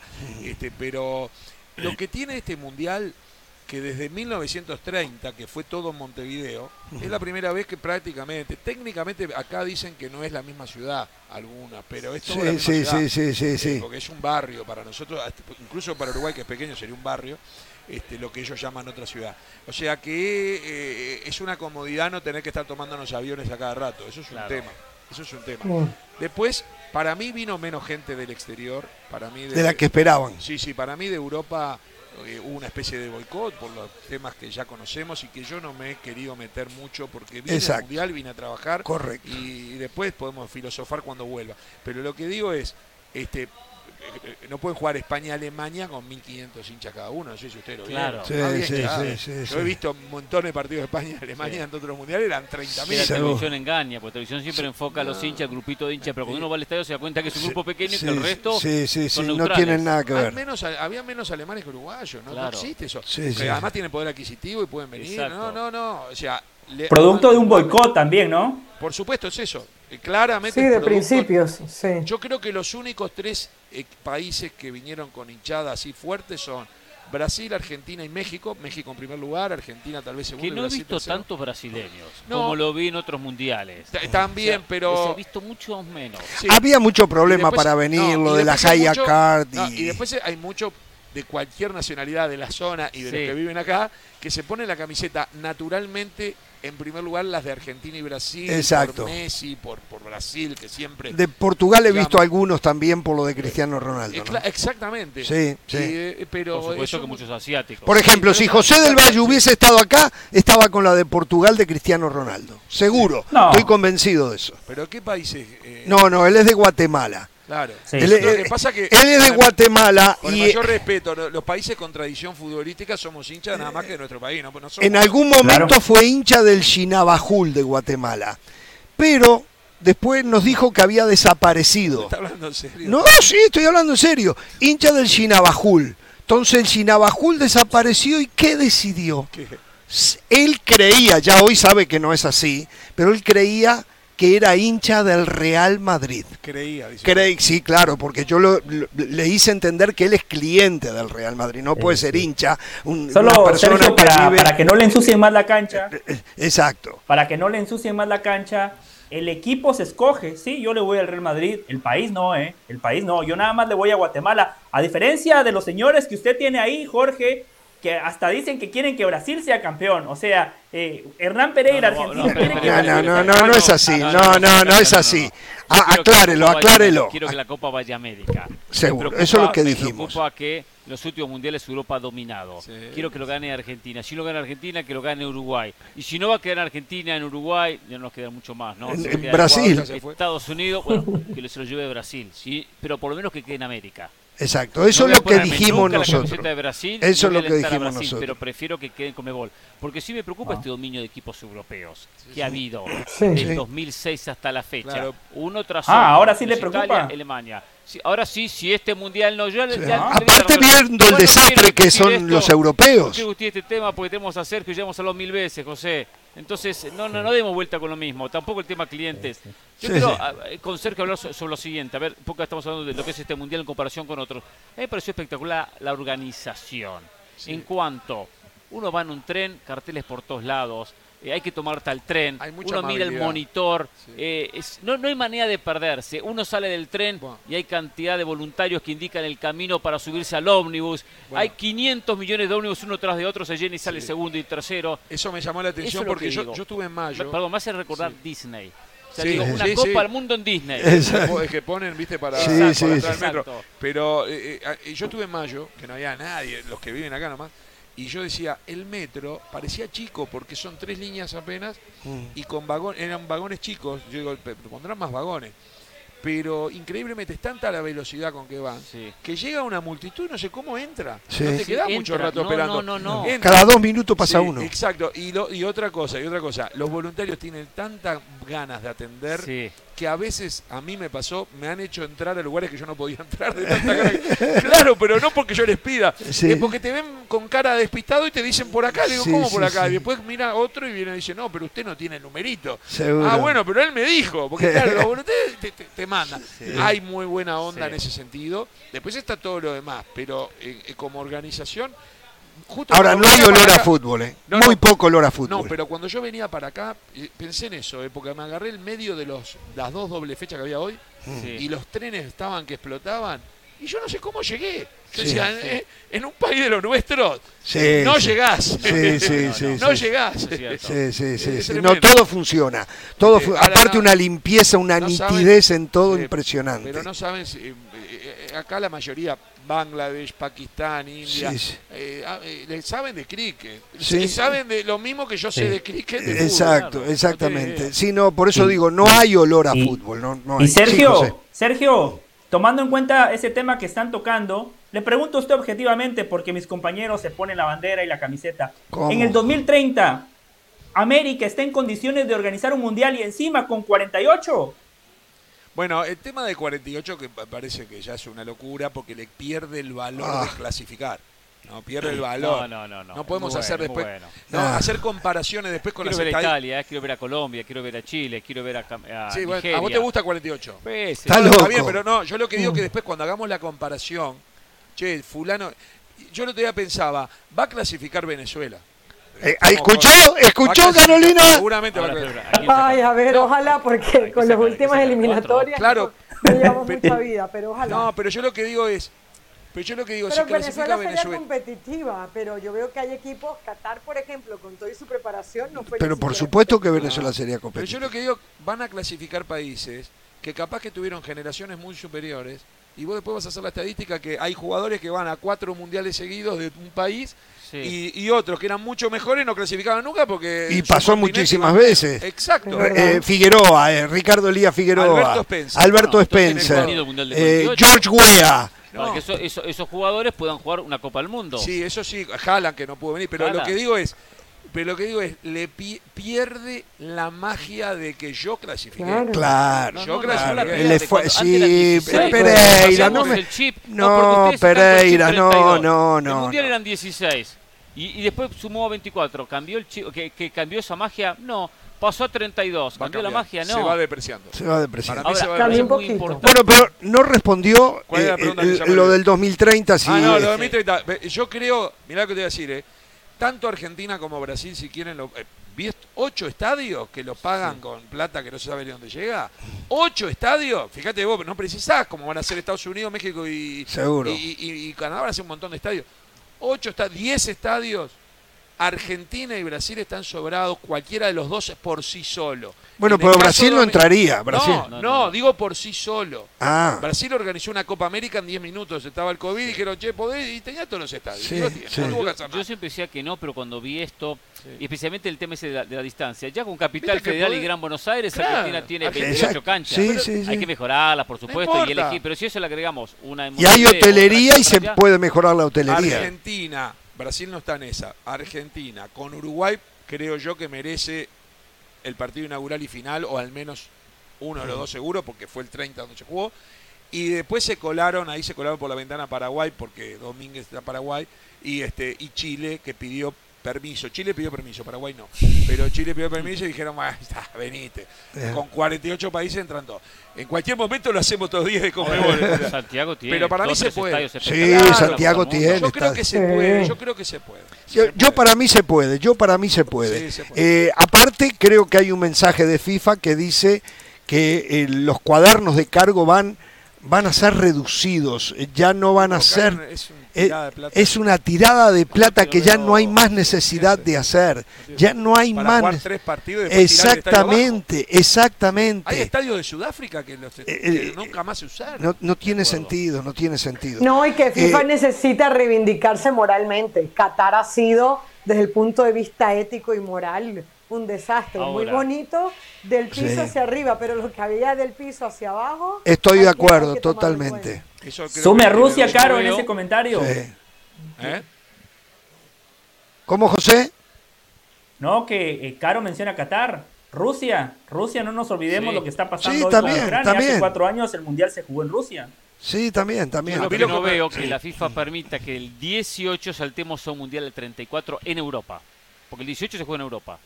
El- eh, en Rusia, Qatar, Estados Unidos. Vamos a asumir que el 30 en Sudamérica No y sé. recién el 34 en Europa. Es raro. Son muchos años del 18 al España, 34. España y Portugal están peleando Sí, fuerte sí, sí. por esa candidatura y, Sí. y no hay corazón, no hay que en el 30. No, no, Pasó en no, los Juegos no. Olímpicos que Atenas lo Es- mataron. y Exacto. Sí, exactamente. sí, Acá la frialdad del, la frialdad del Exacto, número ¿eh? y la política. Bueno, pero a mí lo que me llamó la atención fue que si fueron presos por el FIFA Gate un montón de gente por haber, entre otras cosas, eh, pagado o aceptado sobornos de Rusia y de Qatar, fueron presos ellos, tuvieron que devolver millones de dólares, pero las sedes se mantuvieron. Es raro. Ah, sí, sí, sí. sí, Es raro, sí, sí. sí, Es sí, raro. sí, sí, sí, Es sí. como mínimo raro. Pero ¿sabes qué? No me siento cómodo en un mundial y en Qatar estando a- haciéndome Eche Guevara. Lo voy a hacer cuando vuelva a Montevideo.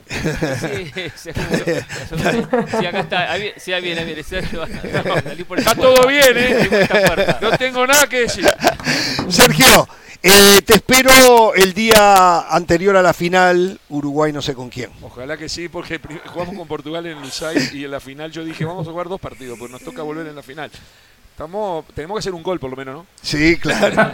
Un gol, ¿eh? Porque ¿Cómo después se dieron vas a penales. 0-0 penales, 0-0 penales y listo. Salí Sí, campeón. Ese es otro tema, ¿eh? lo que están proponiendo para los triangulares de la primera ronda del 2026, definir los empates en penal, ¿no? Para que no pase lo de Austria Eso es lo único que Alemania. no me gusta. Eso triangular es una especulación terrible. ¿eh? Sí. Pero bueno. Vamos a la Gracias, pausa, gracias. Sergio. Gracias Un placer, ¿eh? la pasamos re bien. Saludos a la gente que está a lo lejos, Muy bien, que fueron muy amables conmigo. perfecto. José no, ¿eh? Sí, No, José, no, no, no, no, no. ¿Cómo Vamos no? a la pausa. ¿Cómo no? Coincidimos casi en todo.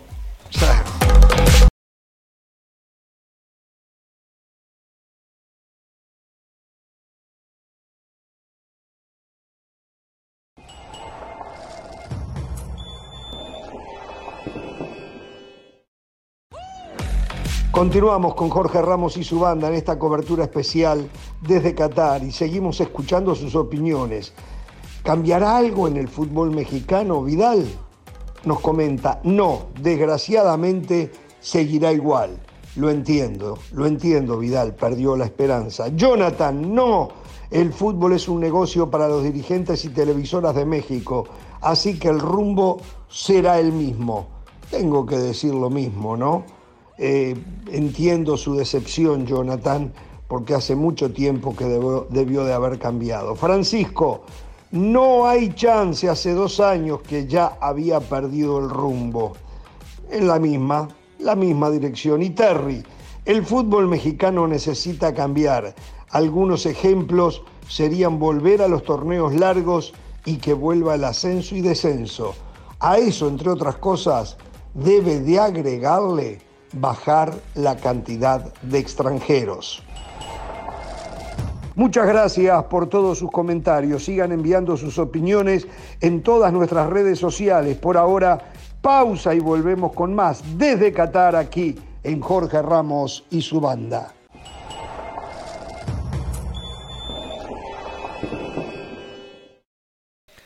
Bien, comenzando hoy, como todos los años, ESPN no baja los brazos junto a la V Foundation, la B corta o la V, eh, empezamos a recaudar fondos en la eterna lucha para algún día poder vencer al cáncer. Es el momento, es la semana, recuérdense que hace unas semanas atrás pasó el día de dar gracias. ¿Qué es el día de dar gracias? Agradecer por lo que tenemos, agradecer por nuestra salud, agradecer por las oportunidades.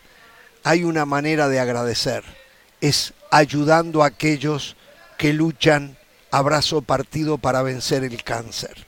Solamente, no importa si es un dólar, lo que usted pueda, vaya a la página v corta o v.org diagonal donar. Vaya allí y done lo que pueda y siéntase en paz consigo mismo. Hoy, por ejemplo, para usar, y que se me perdone la redundancia, un ejemplo, tenemos a Edson Arantes do Nascimento Pelé luchando contra el cáncer. Hay que seguir buscando la cura del cáncer. Hay que seguir. Hoy hay muchos niños, hay muchos mayores, hay de todas las edades donde el cáncer ataca. Es el flagelo peor que tenemos. Por favor, en esta semana le vamos a estar pidiendo que se ponga la mano en el corazón. No cuesta nada, es muy poquito y de lo que cuesta poquito hay que dar mucho. Un dólar es suficiente, créanme. Vayan a vcorta.org diagonal donar. Ahí lo tienen, ¿eh? Por favor, se lo suplicamos. Y desde ya, muchísimas, muchísimas gracias. ¿eh? Bueno, eh, señores... Em, ¿Mauricio ya está en el aeropuerto de Doha o viene más adelante? No, ya no va a venir Mauricio, me parece. ¿Escucharon lo, que dijo Miguel Herrera? ¿Qué dijo Miguel Herrera? Miguel Herrera dijo que al Tata Martino, palabras más, palabras menos, lo, habían vendido como un gran estratega y que no lo es. Dijo, un estratega es un tipo que sabe modificar cuando las cosas no están saliendo. Si vas a la guerra atado de manos no te dan rifles, no te dan fusiles, pues vas a perder la guerra o no cambia. Está perdiendo la guerra y no modifica su estrategia, vas a terminar cediendo todo. No vimos un gran estratega, su currículum era bueno, hasta que nos dimos cuenta de que nos los vendieron como un gran estratega y no lo es. Miguel Herrera. Yo no sé si lo vendieron como un gran estratega. Es ¿eh? un error eso. Sí, yo no. Nunca se vendió como un gran estratega. Yo no sé quién habló de que eh, el Tata Martino era un gran estratega. Yo creo que lo fuerte de Martino. Es el trabajo previo. Que lo llevó a, ser eh, nominado como técnico de México fue su historial, haber dirigido Barcelona, haber dirigido la selección de Argentina, haber dirigido a Paraguay y haber llegado con Paraguay al quinto partido. Correcto. Pero nunca se caracterizó por ser un estratega, un enfermo de la táctica, de los movimientos. No, un tipo muy serio, muy trabajador, eh, un tipo muy honesto, no una persona conflictiva, nunca, nunca ha habido eh, problemas ligados a, al propio Martino, ni como técnico ni como jugador. Es más, eh, su padre futbolístico en la dirección técnica es Marcelo Bielsa. y a Bielsa se le ha criticado. ¿eh? Aunque eso, me acuerdo que discutimos hace tiempo, tendría que pasarle factura. Yo recuerdo que le dije, él nunca. O sea, es el padre futbolístico, pero tomó otro camino. ¿eh? le dijo al padre, muchas gracias, gracias por haberme, haberme ayudado, haberme enseñado, pero yo tomo este camino. Es más, yo creo que Marcelo Bielsa, cuando México lo fue a buscar, le sugirió a Martino eso es lo que yo tengo, no lo puedo asegurar. ¿eh? Le sugirió a mm. Martino.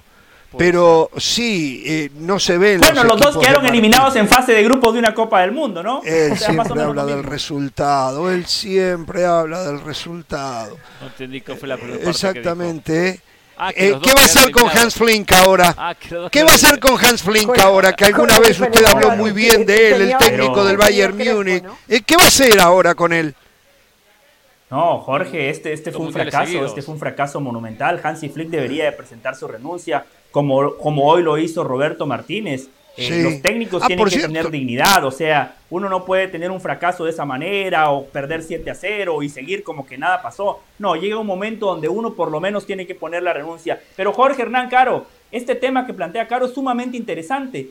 Para mí, si hablamos puntualmente de estrategia, en este mundial el Tata Martino no se equivocó. A ver, contra Polonia, México, la estrategia que puso en la cancha fue la que dominó el partido. Después le faltó generación de fútbol y ahí creo que está un poquito supeditado a las características de los jugadores que tiene. Contra Argentina la estrategia fue perfecta. Planteó un partido para defender, Messi no pesó, Argentina no pateaba al arco y se termina encontrando Argentina con un gol gracias a una genialidad de Messi y porque puntualmente Héctor Herrera perdió la marca. Ahí yo no le puedo decir al técnico que no tuvo la estrategia correcta. Contra Pero no supo cambiar según el piojo. Salir a buscar el partido, peloteó Arabia, tuvo las oportunidades más claras. Si después hay falta de contundencia, en eso el técnico, ¿en qué tiene la culpa?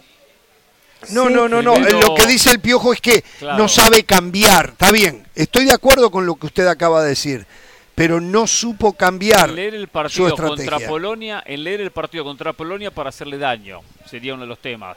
Perfecto, tiene su estrategia inicial, después está su, estrategia durante los 90 minutos. Correcto. Perfecto, vamos a modificar, cambiar, hacer esto. Que no solo posicionalmente sacar o mover un jugador o pasar de un 4-3-3 a un 4-4-2.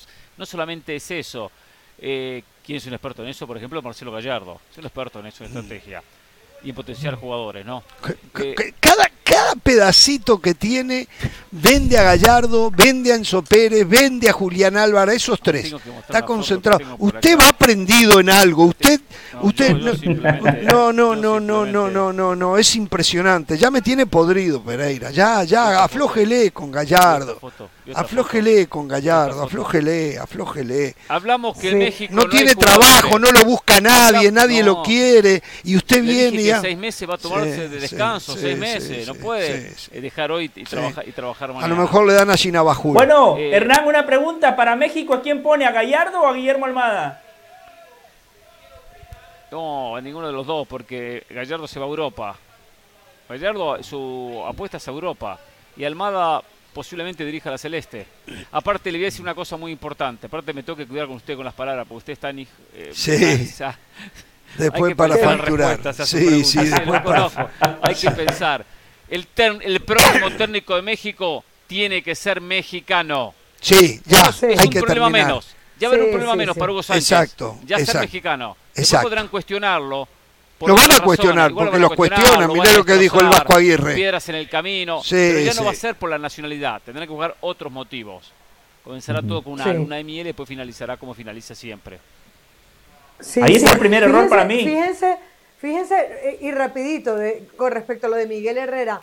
Eh, una de las cosas que pensábamos del Tata Martino era que no salía de su 4-3-3. Bueno, así nos lo demostró durante cuatro años y a mí en el Mundial me sorprendió que no, estuvo cambiando constantemente. Valga decir, el partido de Argentina fue la gran muestra de que sí lo quiso hacer. O sea, yo sí creo que la estrategia no fue su talón de Aquiles. Pudo haber sido su talón de Aquiles durante las eliminatorias, si a veces veíamos que no cambiaba el equipo, que, que como que no se le caía ninguna idea, pero en el Mundial por ahí no pasó el tema.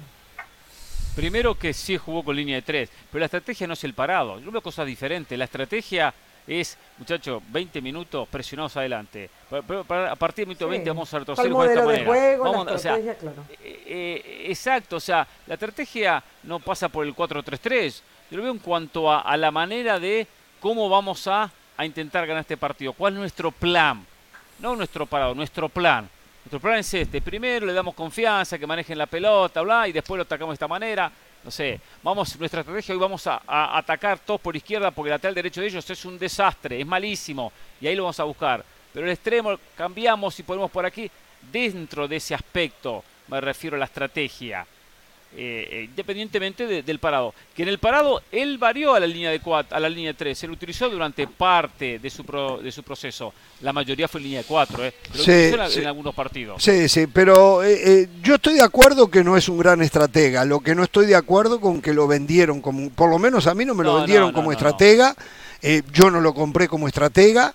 pero bueno, lo que pasa es que ahora ya no está, ya no va a responder. Entonces todavía es más fácil, aunque él no respondía, eh, es más fácil pegarle. La realidad es que hay que dejar... Él sí respondía. Pero respondía bien, ah. tampoco era. Sí, no, no, se, no, no, no, no se enfrascaba en, Nunca No, fue no, en esas polémico, luchas. nunca No, fue polémico, no, nunca No, entraba no, en un no, no, para nada, para nunca- nada. Yo creo que es un tipo súper honesto, trabajador, Sí. ¿eh? y que dio hasta donde pudo. Repito, ¿eh? repito para cerrar, ¿eh? lo que hoy me dijo Memo Ochoa. Hicimos lo que pudimos con lo que teníamos. Eso también puede incluir Con esa al mentalidad director están técnico. donde están, claro. Ay, Eh, eso puede incluir Un también al director capitán, técnico, ¿cómo va a ¿no? decir eso? Bueno, este, Sí, sí, no, de acuerdo. Nos vamos. Ojo, Miguel Herrera tampoco es un buen estratega. no, un tampoco. No, es un gran motivador. Exacto, Herrera. exacto. Muy buen motivador. Estratega es Guillermo Almada, ese es estratega. Eh, estratega es Nacho Ambriz, otro estratega. Señores, nos reencontramos mañana. Mañana vamos a ver la celeste, ¿eh? Ah, seguro, ¿eh? Uh, Exacto. Y ¿eh? después estamos acá. Mire que estoy ganador, ¿eh? No tengan temor de ser feliz.